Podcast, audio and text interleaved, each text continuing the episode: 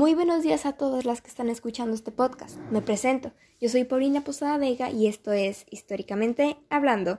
En el episodio de hoy aprenderemos sobre la importancia del arte y cultura, respondiendo a las preguntas conceptuales y debatibles. Dichas preguntas dicen así. ¿Cuál fue la importancia del arte y cultura en la identidad y política del país a lo largo del siglo XIX? ¿Y consideran que la cultura y el arte contribuyen en la identidad y vida política de un país? Una vez dicho esto, vamos con la información. Durante el siglo XIX muchas cosas estaban cambiando en nuestra nación.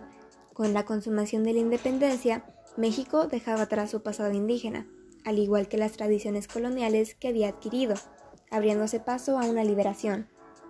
Se implantaron las leyes de reforma, y Benito Juárez fundó la libertad e igualdad de todos los hombres ante la ley.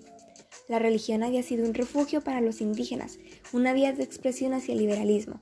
Nuestra cultura se comunicó gracias al arte.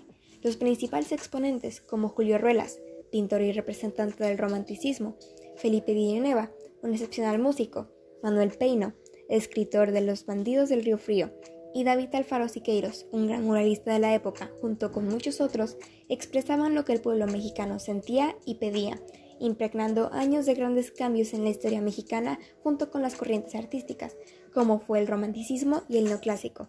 ¿No les parece algo curioso que todos sean hombres? En fin, en respuesta a mi pregunta debatible, yo creo que todo ese periodo de tiempo contribuyó enormemente a la formación de la identidad política y cultural de la nación, que hoy en día reconocemos como nuestra, permitiéndonos ver y sentir lo que nuestro país fue siglos atrás, y así poder darnos cuenta cómo una nación se fortalece gracias a los cambios y cómo enfrenta los conflictos en conjunto y personalmente. Lamento informarles que esto ha sido todo por el episodio de hoy.